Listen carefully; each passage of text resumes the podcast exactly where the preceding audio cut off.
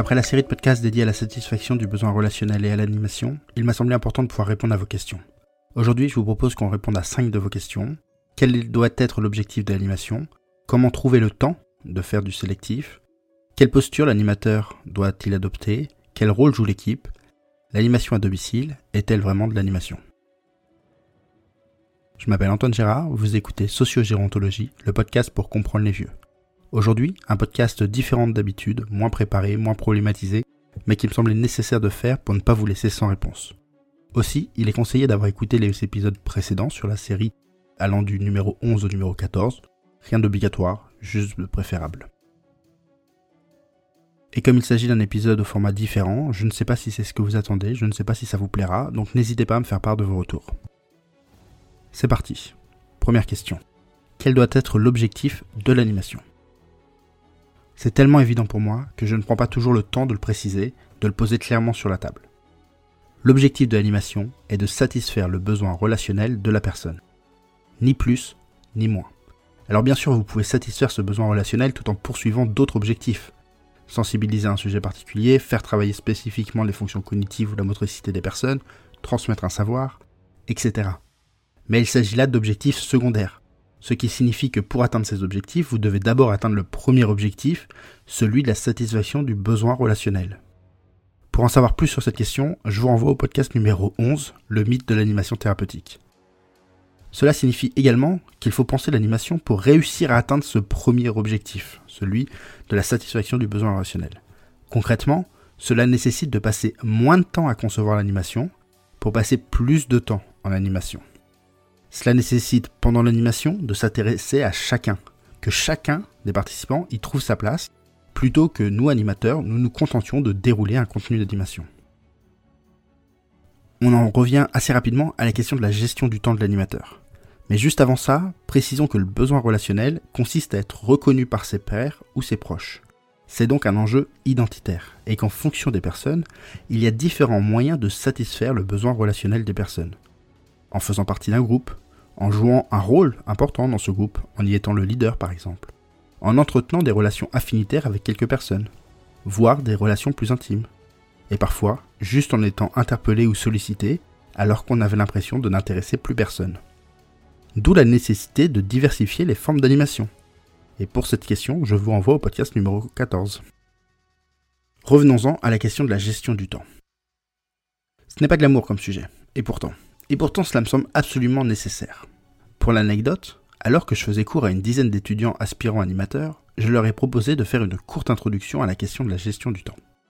J'ai dû faire face à une levée de bouclier terrible. Ils étaient même scandalisés que je veuille parler de productivité sur un sujet qui touche l'humain. Ils étaient à deux doigts de me considérer comme le diable en personne. Et c'est pour dire, ils ont même préféré parler de la mort plutôt que de la gestion du temps. Donc je sais que cette question bloque, mais elle me semble importante, et l'agréable doit parfois passer après l'important. Pour rendre le sujet tout de même plus agréable, partons de l'objectif de l'animateur.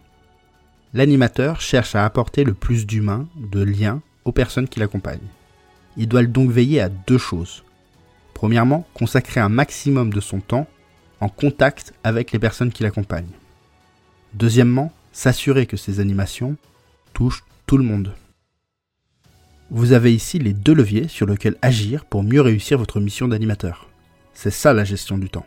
Savoir à quoi on sert, réfléchir à comment on peut le faire mieux, vérifier qu'on agit là où on a le plus d'impact. Très simple. Et puis vous voyez, il n'y a pas de quoi crier au loup. Et concrètement maintenant. D'abord, définissez quelle est la part de votre temps que vous pouvez consacrer chaque semaine à votre public. Est-ce que c'est le quart de votre temps, la moitié, plus? À partir de là, sacralisez ce temps animation pendant lequel vous serez en contact avec les personnes.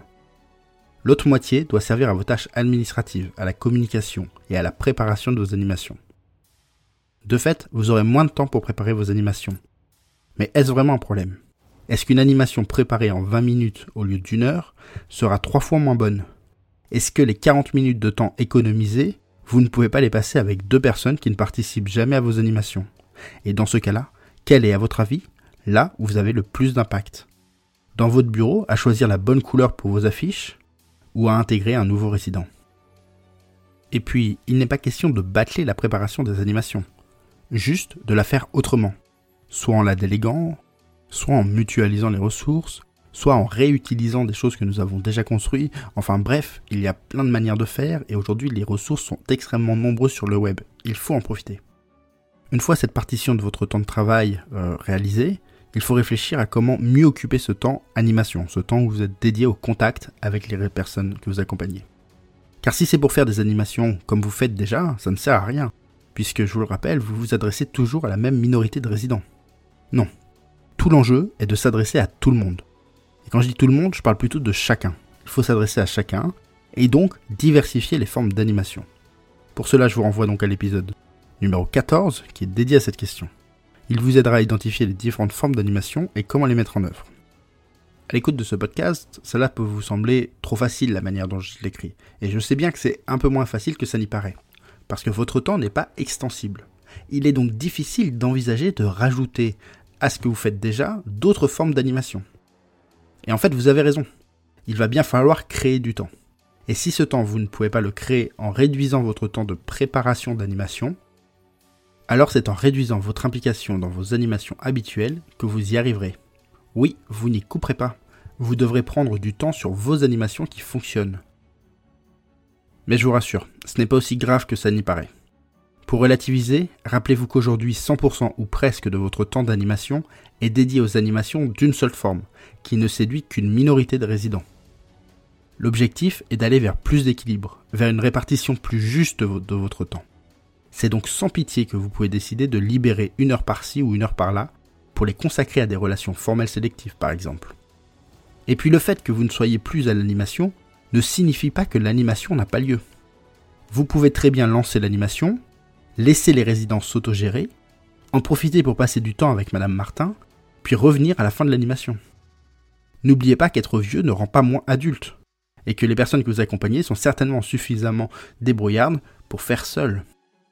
Autre astuce, un rendez-vous qui était hebdomadaire peut devenir bimensuel, ce qui n'empêchera pas les participants de se réunir les autres semaines et qui vous, laissera le temps pour d'autres activités avec d'autres personnes.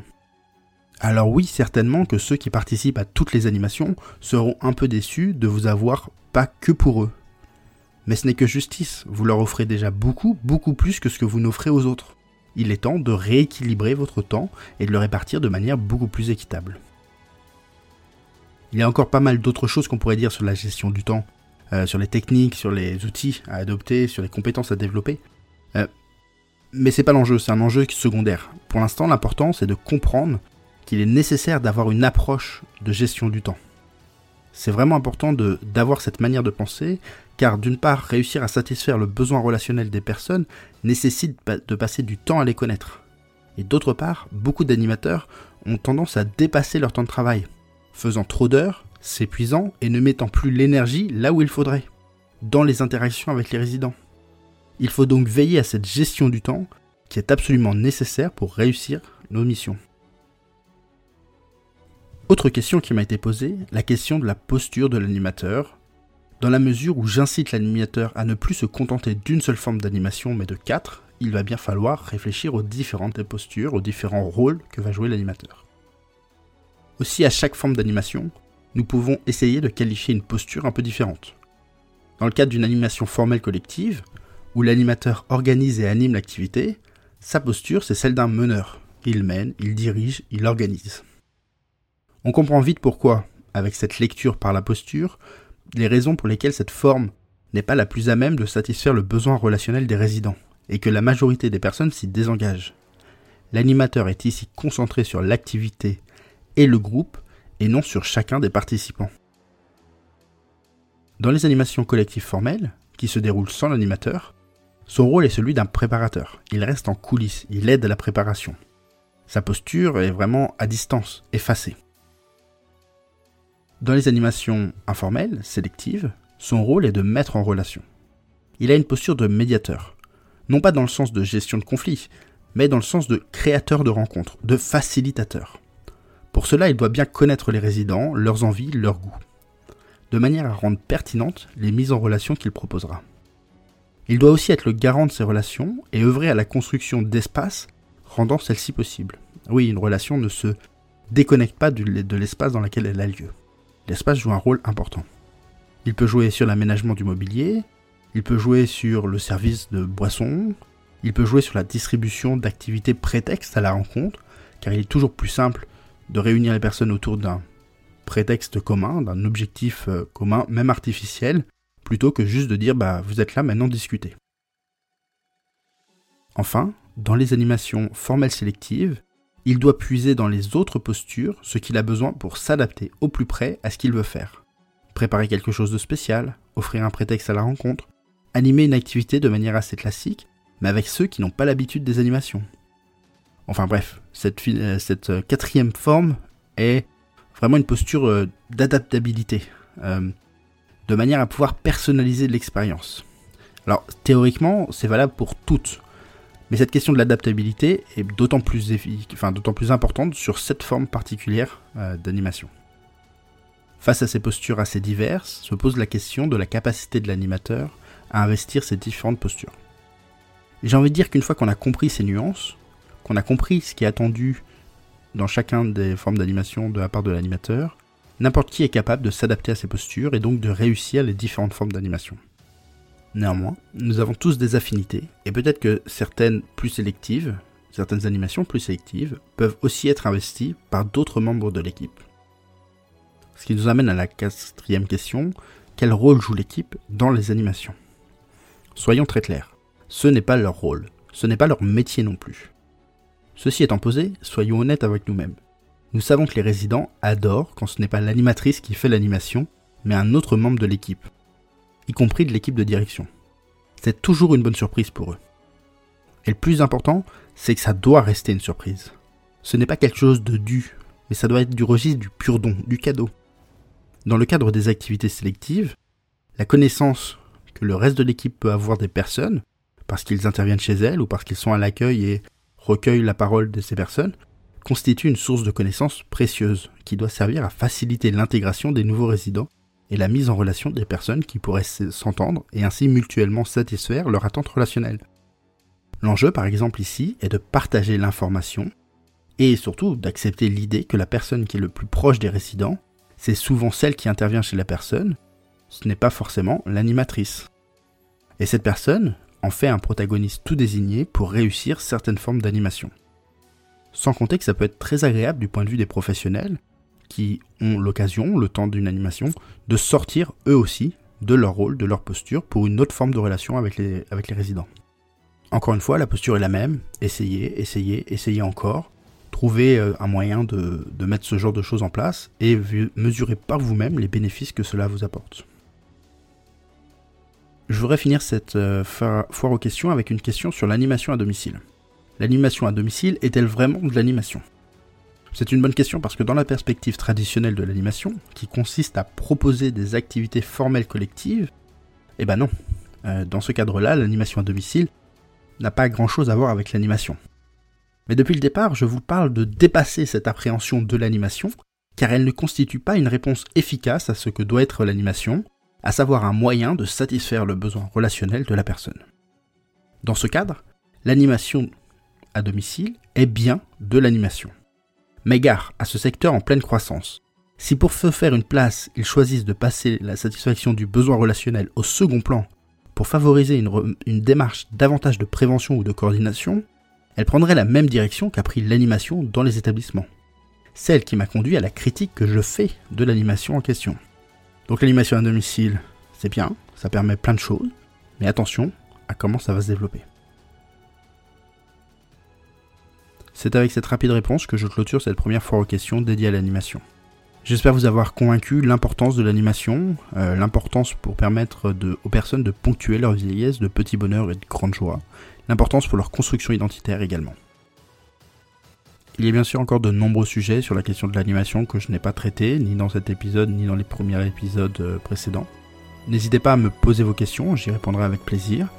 Pensez également à me dire ce que vous avez pensé de ce type d'épisode bonus euh, foire à questions. Euh, c'est la première fois que j'en fais, donc ça m'intéresse d'avoir vos retours.